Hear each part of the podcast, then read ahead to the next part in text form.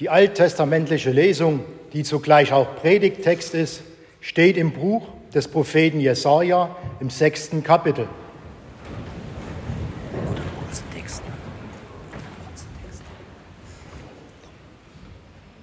In dem Jahr, als der König Usia starb, sah ich den Herrn sitzen auf einem hohen und erhabenen Thron.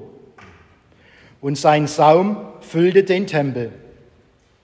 Seraphim standen über ihm. Ein jeder hatte sechs Flügel. Mit zweien deckten sie ihr Antlitz. Mit zweien deckten sie ihre Füße. Und mit zweien flogen sie. Und einer rief zum anderen und sprach, Heilig, heilig, heilig ist der Herr Zebaoth. Alle Lande sind seiner Ehre voll und die Schwellen bebten von der Stimme ihres Rufens, und das Haus ward voll Rauch. Da sprach ich, weh mir, ich vergehe, denn ich bin unreiner Lippen und wohne unter einem Volk von unreinen Lippen, denn ich habe den König, den Herrn Zebaoth, gesehen mit meinen Augen. Da flog einer der Seraphim zu mir und hatte eine glühende Kohle in der Hand, die er mit der Zange vom Altar nahm, und rührte meinen Mund an und sprach, siehe, hiermit sind deine Lippen berührt, dass deine Schuld von dir genommen werde und deine Sünde gesühnt sei. Und ich hörte die Stimme des Herrn, wie er sprach, wen soll ich senden? Wer will unser Bote sein? Ich aber sprach, hier bin ich, sende mich. Das sind die Worte der Heiligen Schrift. Gott sei Lob und Dank.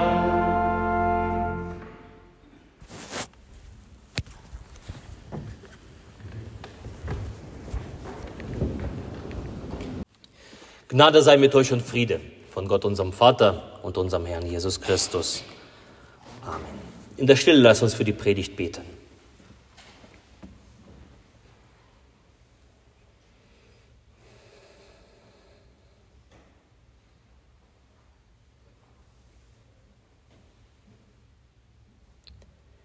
Herr, dein Wort ist meines Fußes Leuchte und ein Licht auf meinem Wege.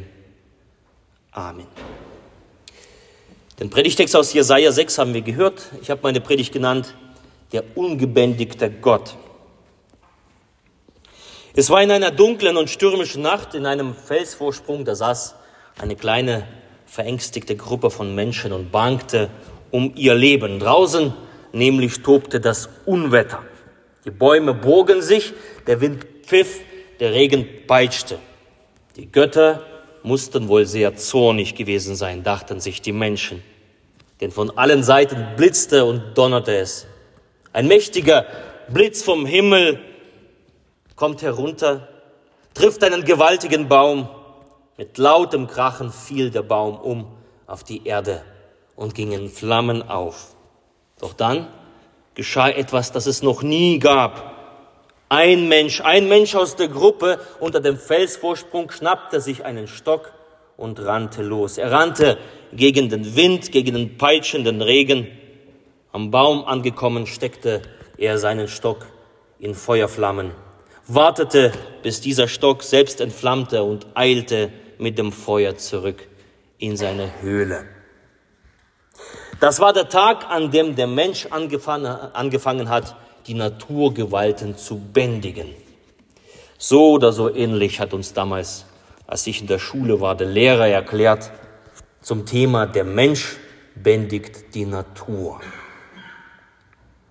Der Mensch bändigt das Wasser und das Feuer.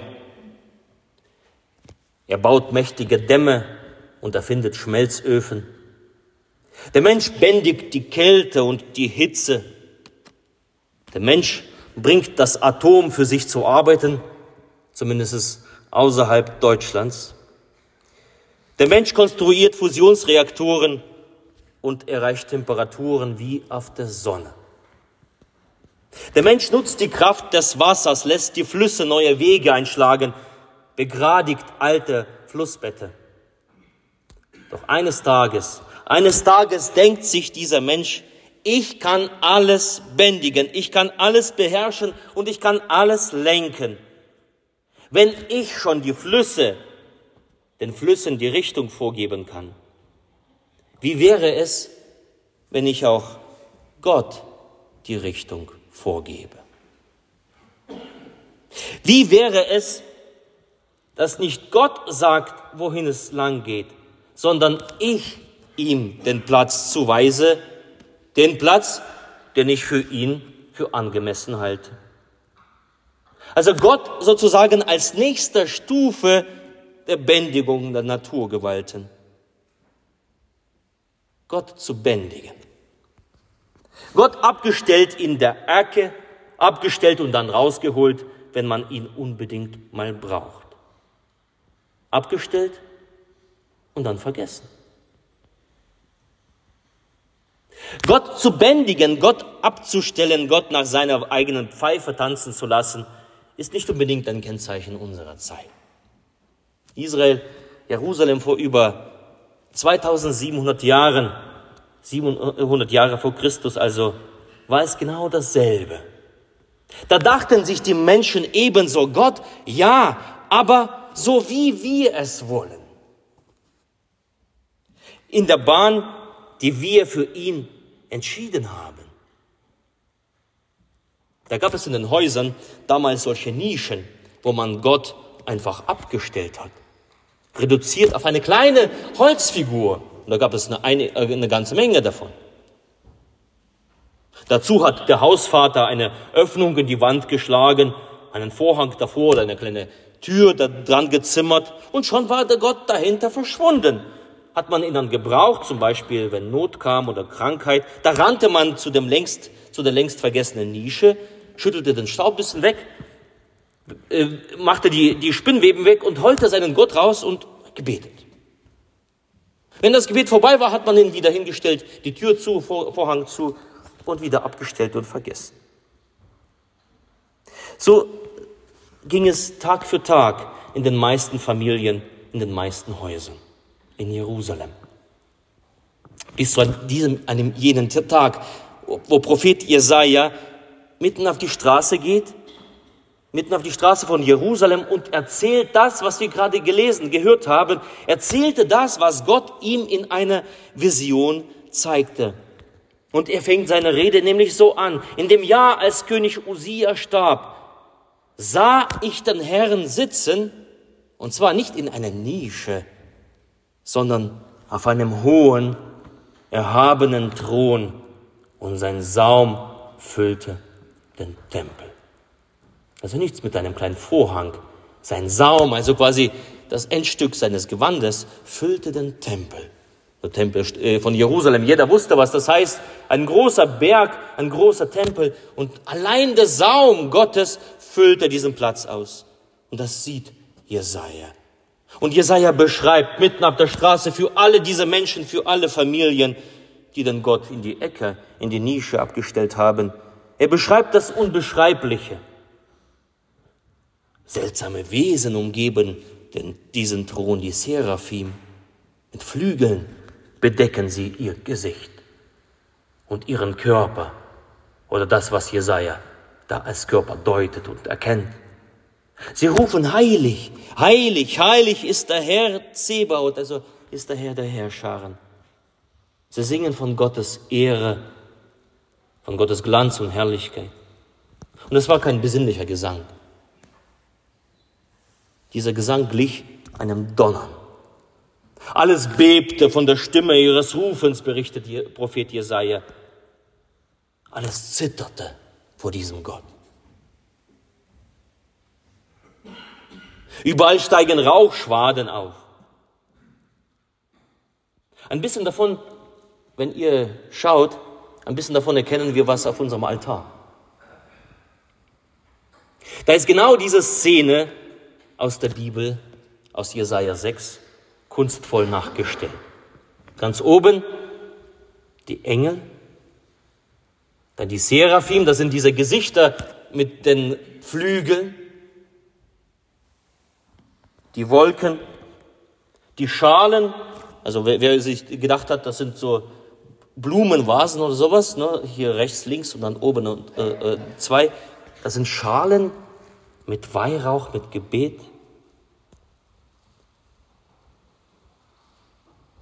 Und ganz oben der Unbeschreibliche. In dem Dreieck ganz oben der unbeschreibliche Gott. Wie soll man ihn darstellen, hat sich der Künstler sicherlich gedacht.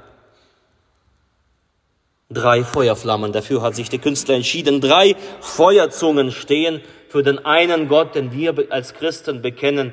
Gott in drei Personen, Vater, Sohn und Heiliger Geist, drei Feuerzungen.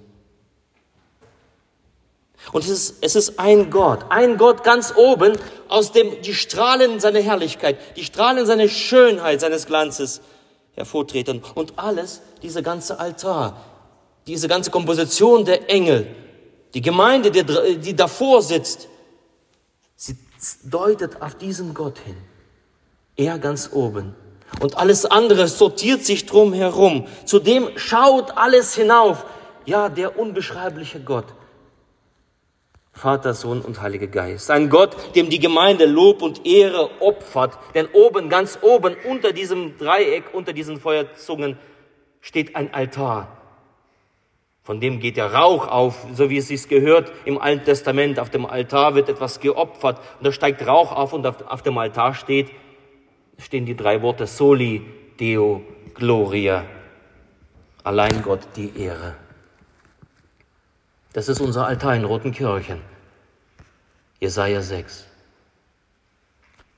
Das zeigt auf eines, auf einen ungezähmten, auf einen ungebändigten Gott. Du kannst Gott bändigen, wie du willst, aber Gott ist ungebändigt. Vor Gott, das ist dieser Gott, der da oben ist, zu dem wir aufschauen, vor dem die Berge schmelzen. Das muss uns bewusst sein. Vor seiner Heiligkeit schmelzen die Berge, die Erde erzittert. Und dieser Jesaja, dieser Mensch, dieser Prophet, der steht da und Gott zeigt ihm seine Herrlichkeit, zeigt ihm den Himmel. Und er steht da, er, er, er versucht das zu schauen, in seinem Kopf versucht er das irgendwie einzuordnen. Was ist das, was ich sehe? Das Einzige, was ihm aus dem Mund herauskommt, wehe mir, ich vergehe. Wehe mir, ich vergehe. Das ist das Einzige, was Jesaja fähig ist auszusprechen. Wehe mir, ich vergehe. Jesaja ist diesen gebändigten Gott gewöhnt. Diesen Gott in der Nische, hinter diesem kleinen, diesem kleinen Türchen und hinter diesem Vorhang. Aber nein, plötzlich steht er vor dem lebendigen Gott, dem ungebändigten Gott. Nicht, nicht vor dem Gott, den man herausholt, wenn man ihn braucht, nicht wenn den man abgestellt hat hinter dem dreckigen Vorhang. Er steht vor der Herrlichkeit Gottes, so wie sie ist, und sieht Gott in Wirklichkeit. Und das, was er fähig ist auszusprechen, wehe mir, ich vergehe. Denn ich bin unreine Lippen und wohne unter einem Volk von unreinen Lippen. Ich komme also von den Menschen, die wir Gott gebändigt haben, sagt Jesaja. Und nun schaue ich den wahren Gott und ich sehe den Unterschied.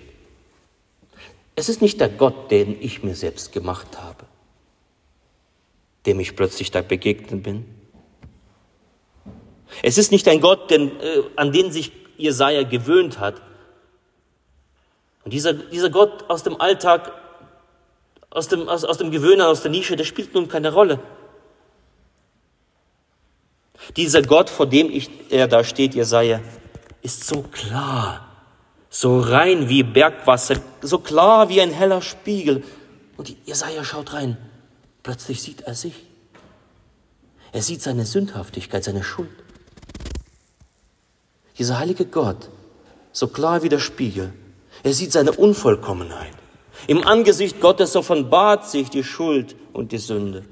Und da muss sogar ein Engel kommen und ihm ihn reinigen, ihm die Schuld und die Sünde wegnehmen, damit Jesaja die Stimme Gottes hören kann.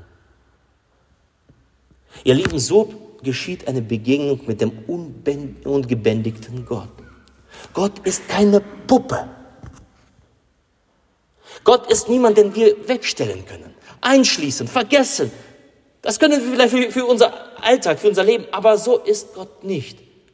Gott, dem wir eines Tages begegnen werden, ist so, wie Jesaja ihn beschreibt.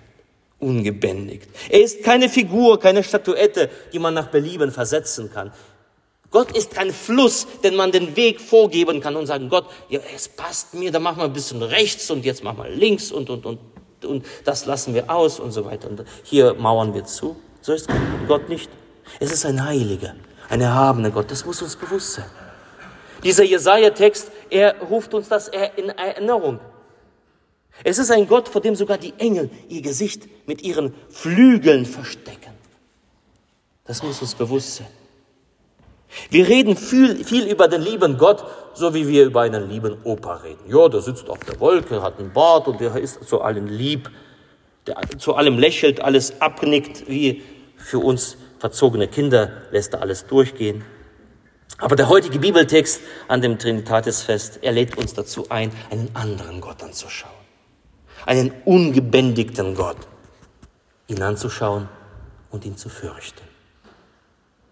Gottesfurcht. Gottesfurcht ist das, was wir brauchen. Gottesfurcht. Dass wir ihn anerkennen als einen Gott, der für uns unverfügbar ist. Wie und wann wir es wollen. Aber dass wir für ihn verfügbar sind. So wie die Engel immer vor ihm stehen und ihn anbeten. Der Herr Zebaut, der Herr, Herr der Herrscharen, ist ein ungebändigter Gott. Ihm allein gebührt die Ehre, wie es in unserer Rotenkirchener Kirche steht. Soli Deo Gloria. Wehe mir, ich vergehe, ruft Jesaja. Ich bin davon überzeugt. Etwas von diesem Ruf, von dieser Haltung, von dieser Gottesfurcht brauchen wir heute. Da brauchst du, da brauche ich, brauchen unsere Familien, unsere Kinder, unsere Gesellschaft. Wir brauchen von dieser Gottesfurcht.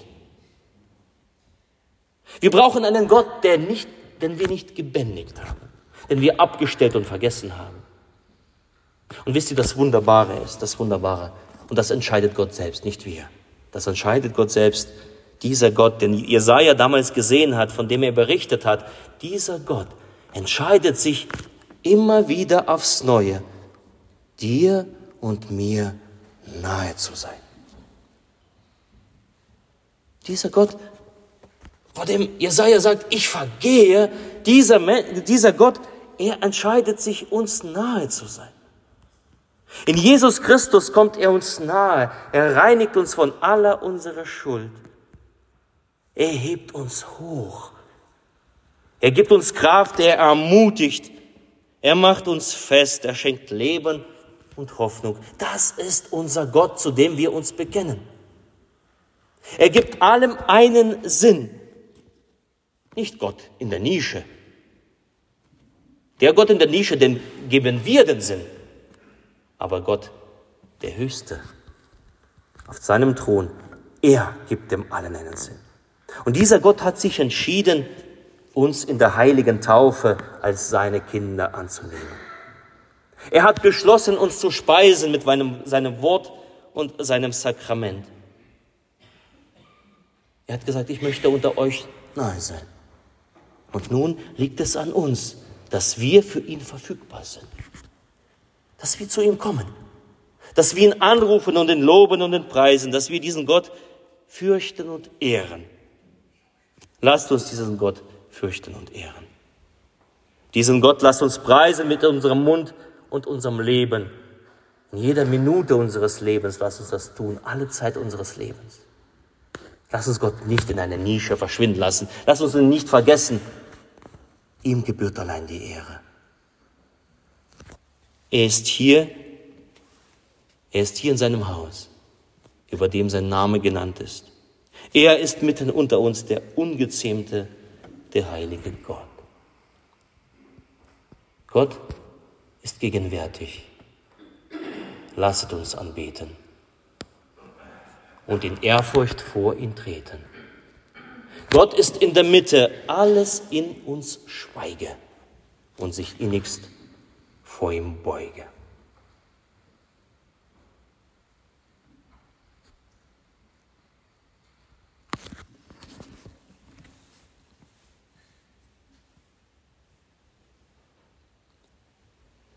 Und der Friede Gottes, der höher ist als alle Vernunft. Er bewahre eure Herzen und eure Sinne in Christus Jesus.